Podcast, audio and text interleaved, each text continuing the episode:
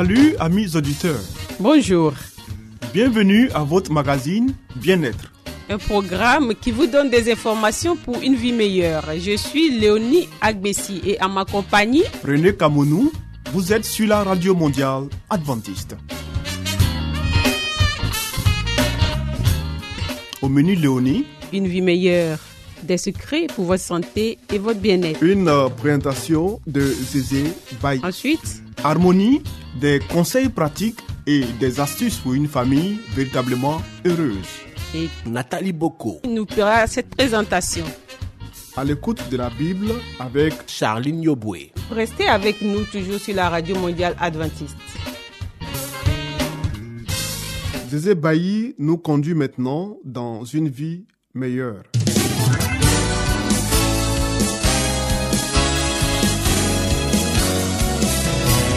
Et voici maintenant votre émission de santé pour une vie saine et heureuse.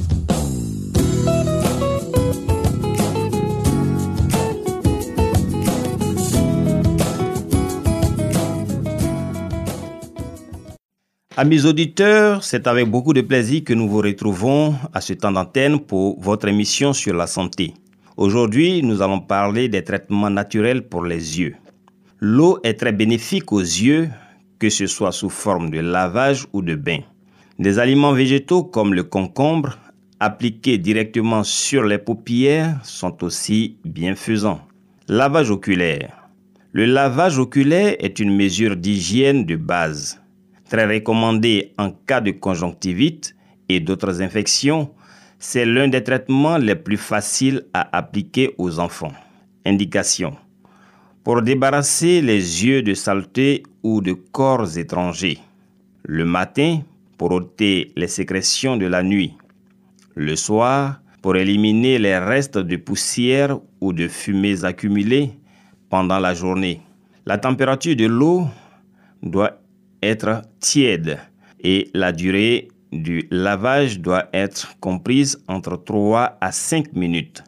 Pour terminer, séchez le visage avec un linge de coton ou bien une serviette de bain propre et la fréquence doit être de 2 ou 3 fois par jour. Rondelle de concombre sur les paupières. Le concombre est un grand ami des paupières et des yeux. Il s'applique directement sur les yeux en rondelles crues non écrasées.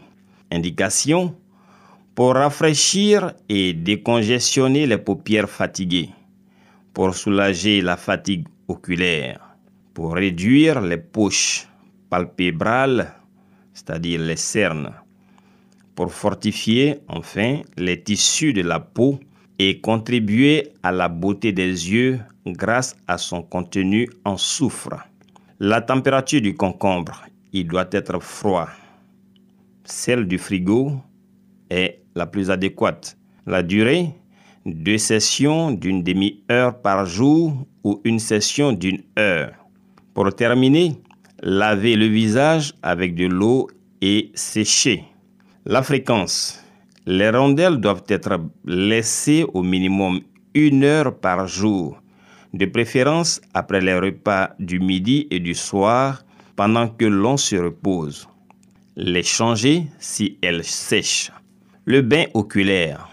Le bain oculaire permet un contact plus prolongé du liquide avec l'œil que le lavage. La précaution à prendre. En cas d'emploi d'infusion de plantes médicinales comme liquide de bain oculaire, la camomille ou Matricaria camomilla, Tin ou Thymus vulgaris, procédez avec prudence car elles peuvent provoquer des réactions allergiques chez les sujets sensibles ou allergiques au pollen. Indication pour calmer l'irritation et le picotement des yeux, pour stimuler la circulation sanguine dans la partie antérieure de l'œil, fortifiant ainsi ses défenses anti-infectieuses et sa capacité de régénération. Température du liquide, il doit être tiède et la durée est comprise entre 2 à 3 minutes par œil. Pour terminer, séchez le visage avec un linge de coton ou bien une serviette de bain propre. la fréquence jusqu'à trois fois par jour. Voilà donc, mesdames et messieurs, quelques traitements naturels pour les yeux. Nous espérons vous avoir apporté une connaissance en plus. Merci de nous suivre toujours sur les ondes de votre radio préférée. C'était Espace Santé, une vie meilleure avec Zézé Bailly. Vous écoutez Radio Mondiale Adventiste, La Voix de l'Espérance, 08 BP 1751, Abidjan 08 Côte d'Ivoire.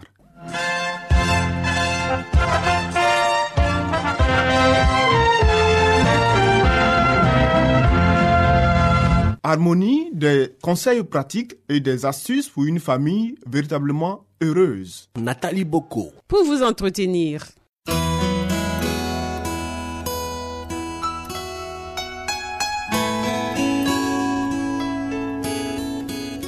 Pour une famille harmonieuse, pour un couple épanoui, pour une vie heureuse au foyer, voici l'émission de la famille.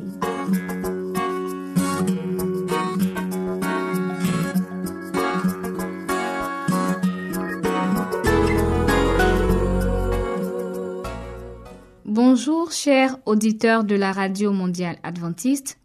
Poursuivons le thème commencé hier. En cultivant le sol, le travailleur attentif découvrira les trésors auxquels il n'avait jamais pensé.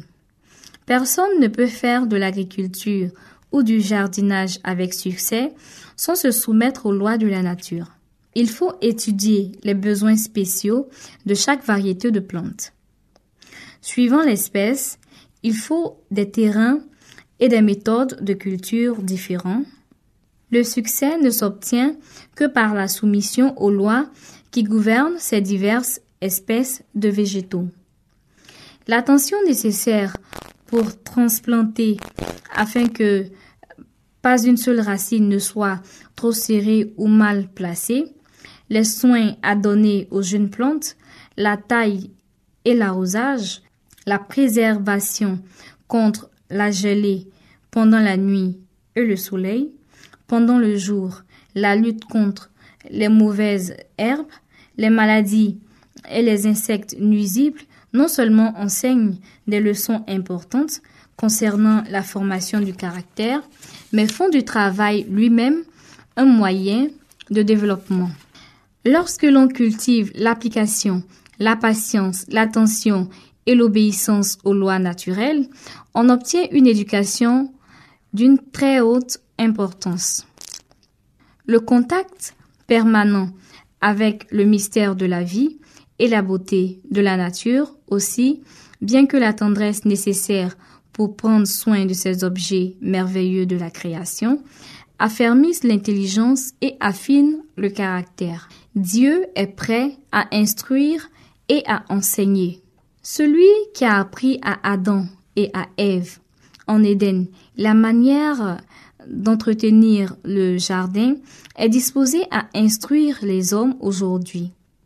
La sagesse est la disposition de quiconque manie la charrue, jette la semence et dispose les plantes. La terre renferme des trésors cachés et le Seigneur aimerait voir travailler la terre par des milliers et dizaines de milliers de personnes qui s'entassent dans les villes pour tenter la chance de gagner quelques sous.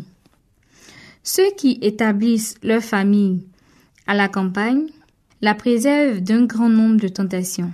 Les enfants qui vivent avec les parents aimant et craignant Dieu, ils sont d'ailleurs beaucoup mieux placés pour recevoir les enseignements du grand maître qui est la source de toute sagesse.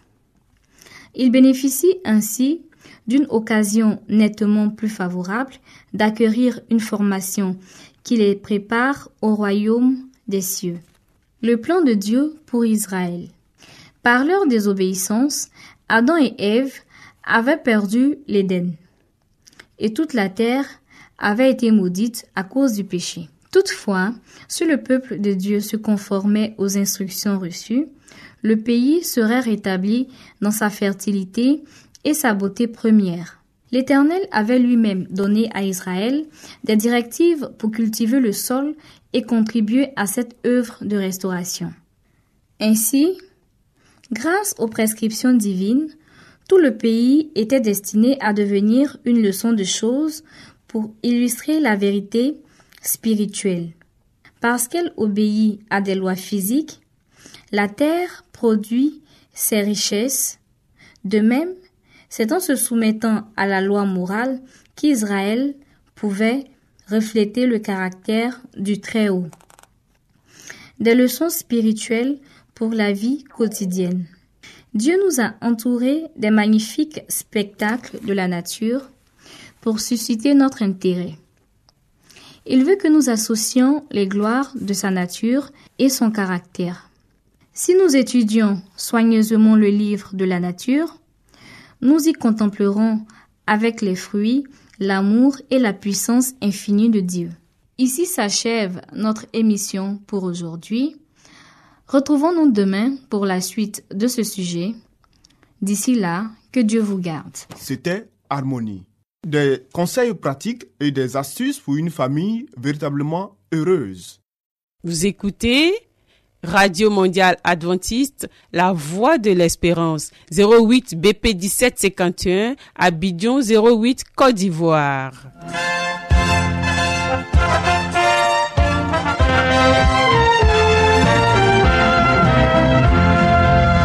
Mettons-nous à l'écoute de la Bible avec Charline Yoboué. Nous avons certainement lu plusieurs livres prestigieux traitant de problèmes divers. Mais avons-nous aussi lu la Bible, ce livre si vieux et pourtant si actuel? Ce livre si mystérieux pour certains, mais qui apporte des solutions à nos problèmes et nous révèle l'avenir? À travers cette série d'émissions, découvrons ce livre exceptionnel.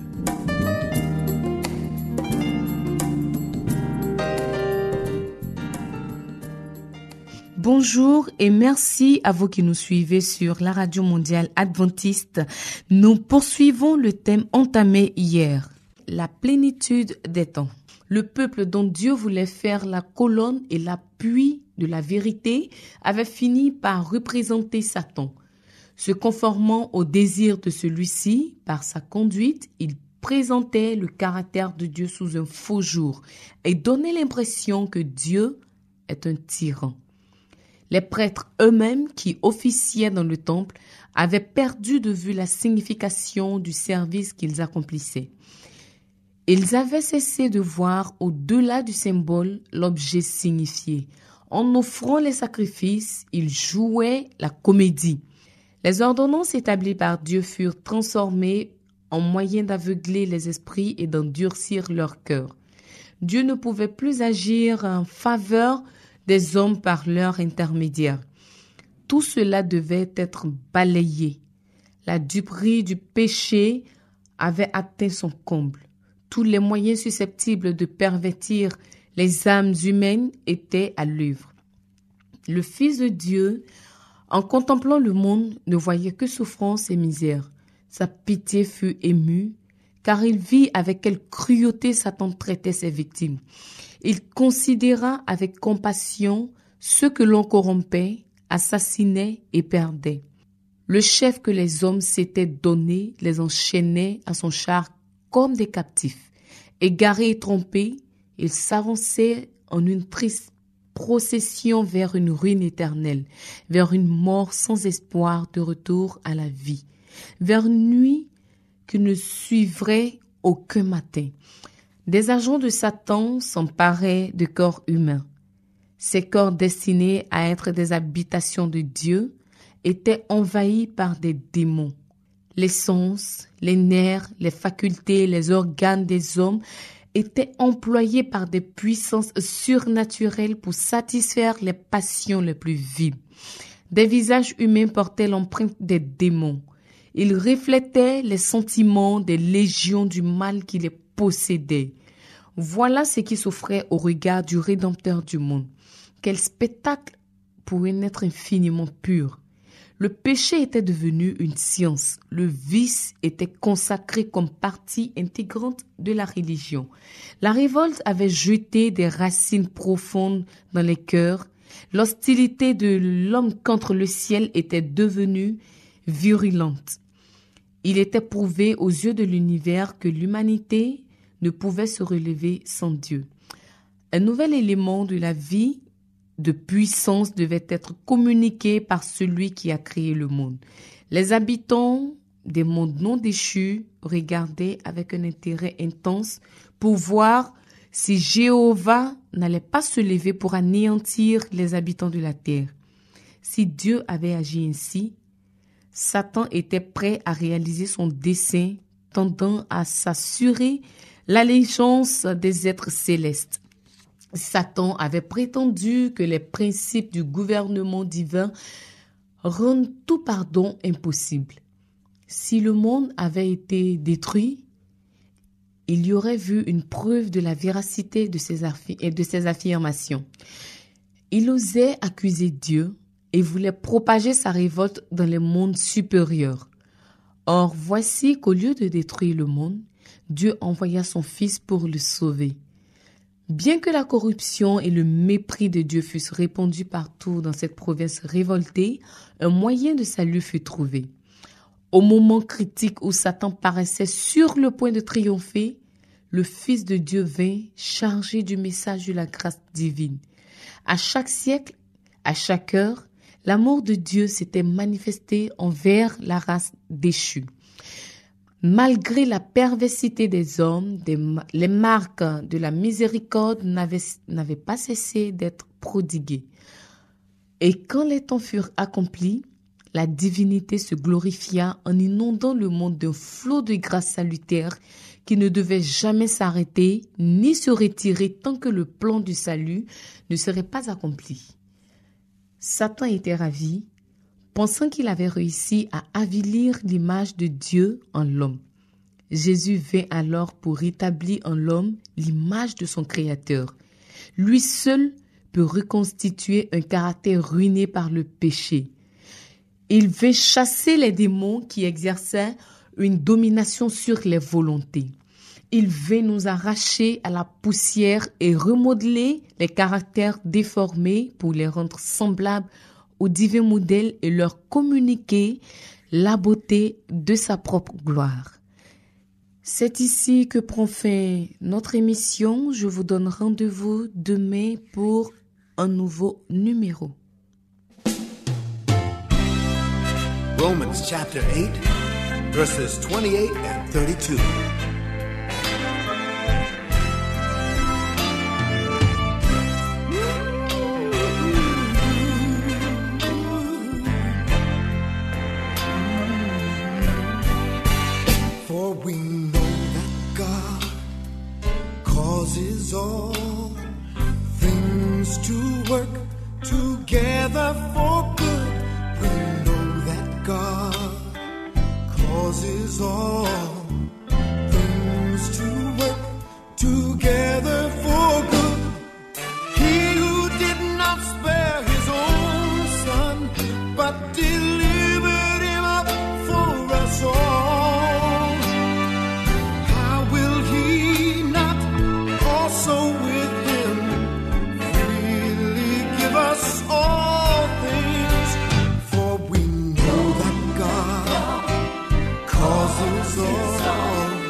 things to work together, together for good.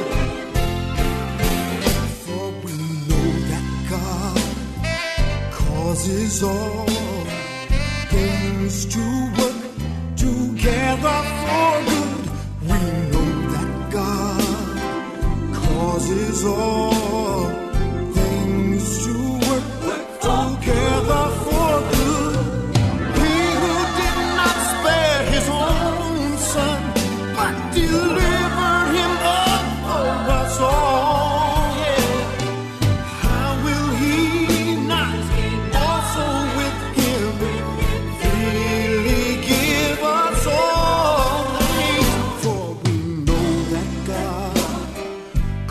is all. Things to work together.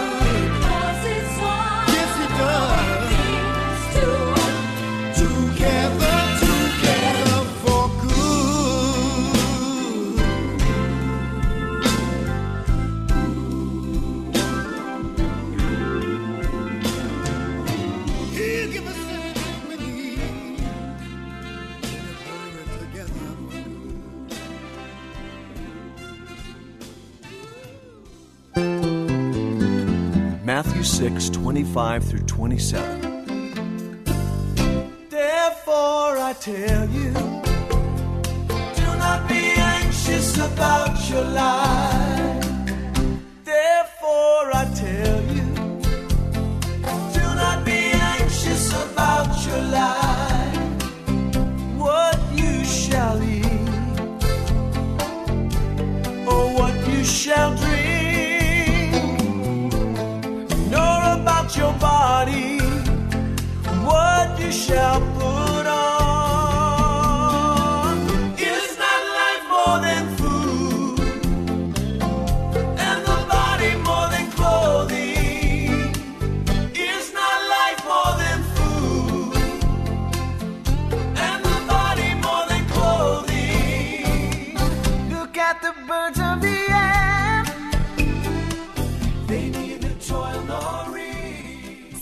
Voulez découvrir la vérité sur Jésus, inscrivez-vous dès aujourd'hui au cours biblique par correspondance entièrement gratuit à cette adresse.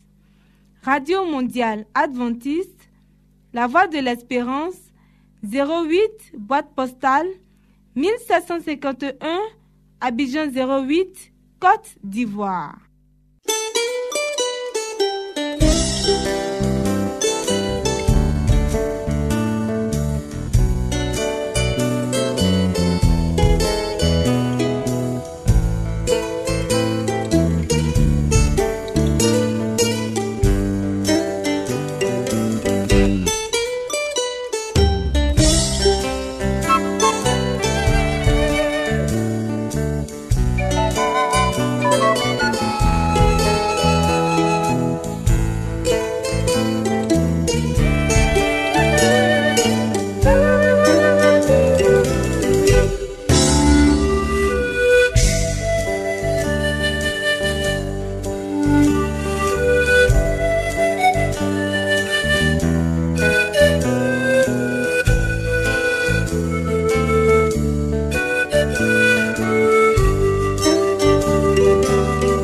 C'était à l'écoute de la Bible avec le pasteur Salomon Tano.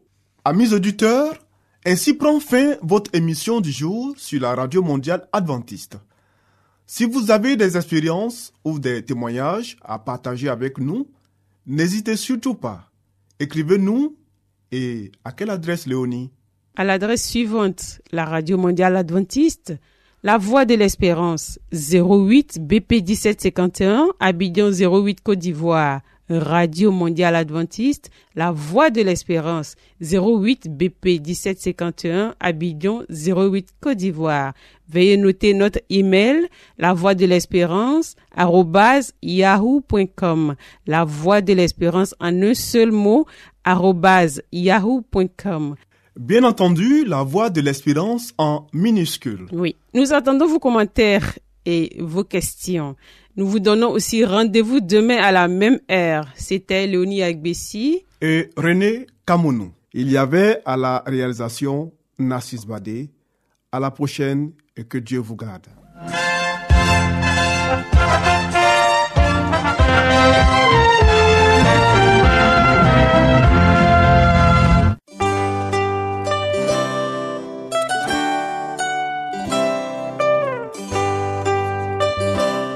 La voix de l'espérance vous dit, Jésus revient bientôt. Nous tenons à votre disposition un cours de Bible par correspondance entièrement gratuit. Pour le recevoir, il vous suffit tout simplement de nous écrire à cette adresse. Radio Mondiale Adventiste, La Voix de l'Espérance, 08 boîte postale 1751 Abidjan 08 Côte d'Ivoire.